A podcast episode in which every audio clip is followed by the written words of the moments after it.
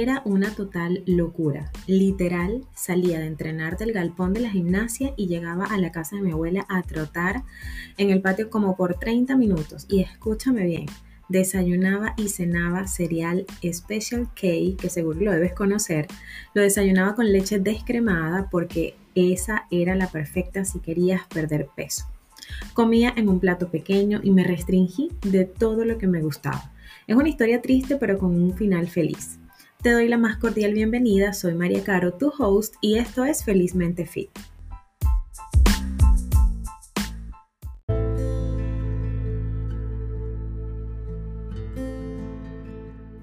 Hello, gracias por haberle dado play al episodio número 4 titulado Te cuento mi historia y relación tóxica con la comida y el ejercicio. Y sí, Sé que si escuchas este episodio podrás entender todas esas razones que me llevaron a capacitarme, a prepararme muchísimo y a estudiar nutrición integral. Te recomiendo que te busques un cafecito porque necesitas escuchar todo esto con mucha atención.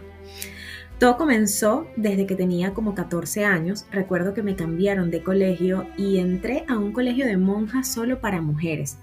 Recuerdo también que presenté una prueba de admisión, la pasé y llegó ese primer día de clases donde lo que noté de inmediato fue que como allí ingresaban desde muy niñas, habían grupos muy unidos y según mi percepción de ese momento se me hacía difícil pertenecer a dichos grupos. Lo cierto es que esa difícil adaptación a ese nuevo colegio me presentó la primera situación que me hizo desarrollar una mala relación con la comida. Claramente ya de adulta fue que pude identificar que esa era una mala relación. Y nunca había sido de merendar o comer en exceso en la mañana, pero como a la hora del recreo no tenía nada que hacer, estaba un poco apartada también por ser la nueva del colegio, no hablaba con casi nadie, comencé a merendar empanadas de queso con guasacaca en la cantina. En mi incomodidad de ser la nueva del colegio, lo que hice fue comer literal.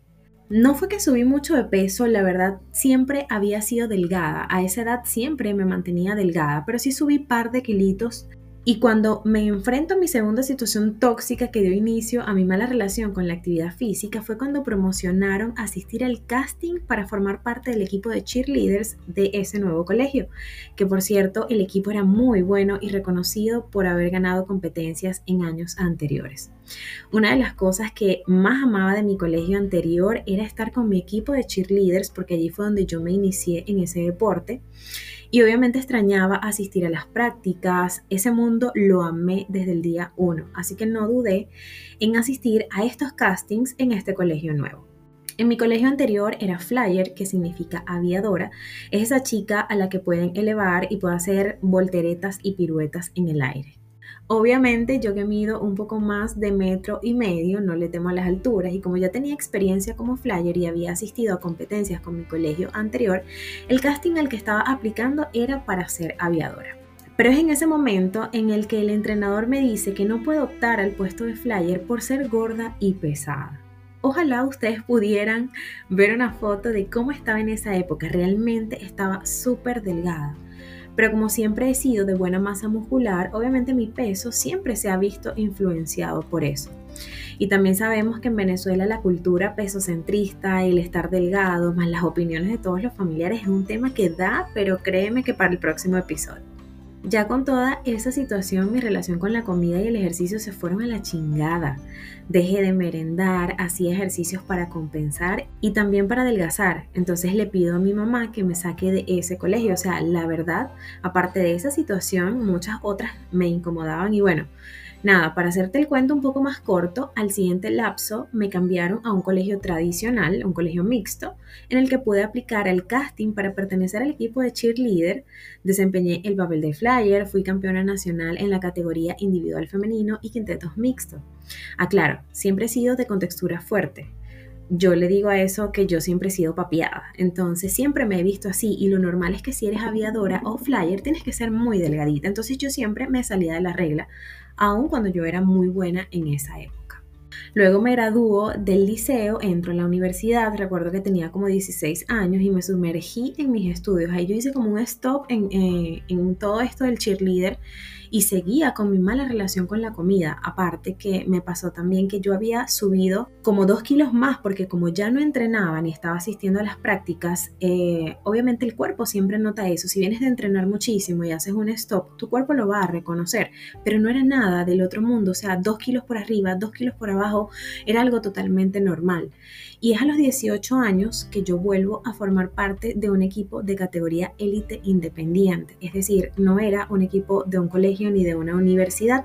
Este equipo entrenaba en un galpón de gimnasia de mi ciudad y bueno, a mí se repite la historia, para ser flyer debía estar en el hueso y no podía pesar más de 50 kilos. Yo decía, bendito Cristo, ¿hasta cuándo esto me persigue? Hoy me río, pero es una triste realidad que viven los atletas en algunos deportes. Comencé a entrenar en ese galpón cuatro horas aprox. Imagínate eso. En esa época, luego de entrenar esas cuatro horas sin parar, llegaba a la casa de mi abuela y volvía a entrenar. Una locura.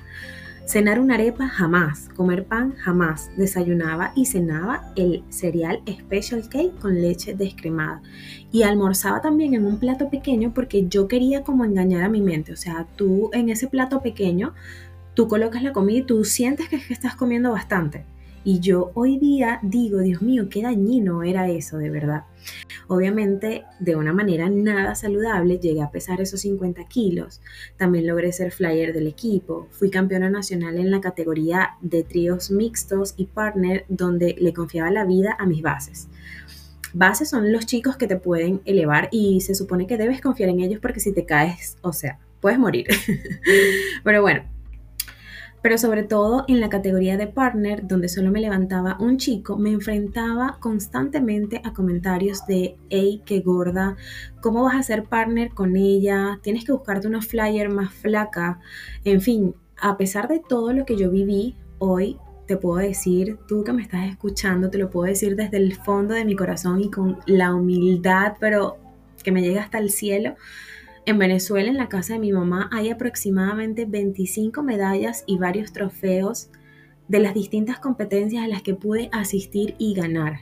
Este es un lindo testimonio de que aun cuando el mundo te dice que no puedes, si tú quieres, puedes lograr lo que tú te propongas. Creo que lo que me ayudó en cada competencia es que nunca competía con otros, sino conmigo misma. Yo siempre quería ser mejor. Yo siempre quería ser mejor y me comparaba con María Caro de la competencia anterior y decía, quiero mejorar en esto, quiero hacer esto. Y eso fue lo que a mí me llevó a, tener esa experiencia con este deporte que, bueno, fue todo para mí, casi 14 años de mi vida que recuerdo como la época más genial del mundo, porque esa fue la época que me enseñó desde luchar para lograr ser campeona nacional, seguir adelante mejorando mi técnica, me enseñó la disciplina, me enseñó a priorizar mis metas, a ser constante.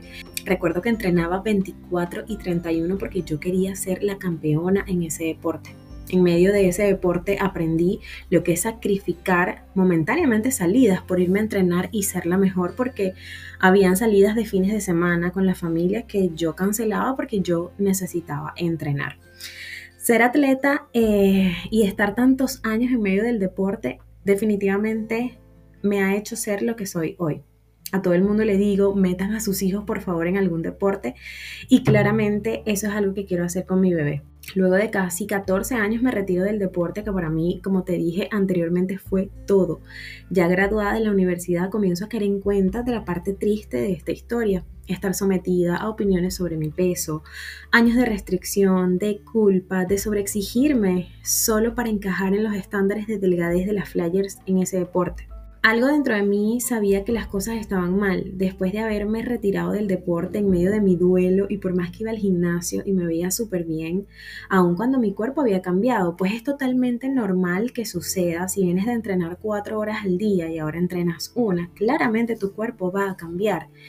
Y esa sensación que yo tenía de que mi cuerpo estaba cambiando me llevó a refugiarme también en el azúcar. Comía demasiado chocolate, flips, Oreo pero me compensaba y lograba mantenerme con el ejercicio. De allí es donde viene esa relación tóxica con el ejercicio porque era como em, comes mucho azúcar, comes súper mal, te restringes y por un lado entrenas y entrenas y entrenas y aun cuando físicamente te ves bien, tú por dentro no estás bien. Y entonces es para 2012 que comienzo a estudiar sobre mis emociones, sobre la alimentación. En esa época todo se enfocaba en calorías y yo decía, esto no me cuadra, esto no me parece. Eh, no puede ser porque yo me sentía tan mal y yo decía, Dios mío, voy al gimnasio, físicamente estoy bien según mi percepción, obviamente de aquel momento, pero yo no era realmente feliz. De tanto educarme fue que pude resolver muchos traumas, miedos, acepté mi cuerpo, entendí que el peso no lo es todo y que más importante llega a ser nuestra salud mental. De allí viene mi necesidad de querer ayudar a las personas, pues no soy una coach que porque logró adelgazar y vivió una experiencia con su peso quiere ayudar a otras personas a que adelgacen. No, yo soy una coach atleta de alto rendimiento por casi 14 años que durante esos años su relación con la comida, con el ejercicio fueron fatales. Las sobreexigencias, el diálogo interno, la restricción, la mala gestión de las emociones y las preocupaciones por querer encajar en un uniforme talla S que dañaron incluso mi autoestima. De hecho, hoy te puedo decir que a raíz de esta experiencia, una de las cosas que quiero ir enseñándole a mi hijo es la gestión adecuada y saludable de las emociones. Hoy, después de 12 años de experiencia de haber estudiado la nutrición desde una mirada holística y de haber sanado mucho, te puedo decir que la salud sí que viene desde adentro. Que procures educarte porque así te ahorrarás un poco el camino pero por la sencilla razón de que logras amarte más, logras valorarte más y respetarte más. Y es porque tu valía jamás depende del peso, ni de cuánto ejercicio haces, ni de cómo te ves físicamente, sino de lo que tienes en tu corazón y lo que tienes para ofrecer al mundo. El verdadero sentido de llamarse saludable es vivir realmente feliz y sentirse merecedora de una vida que no es perfecta, pero sí está llena de bienestar en todo sentido. Y te prometo que sí se puede lograr.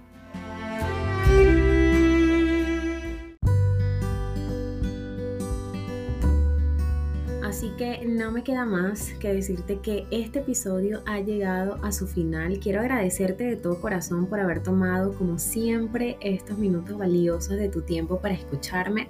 Te recuerdo que puedes suscribirte y activar las notificaciones para que no te pierdas los próximos episodios.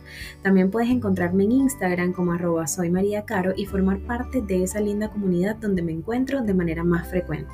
Me despido enviándote un fuerte abrazo. Soy María Caro, tu host, y esto es Felizmente Fit. Nos vemos pronto. Bye.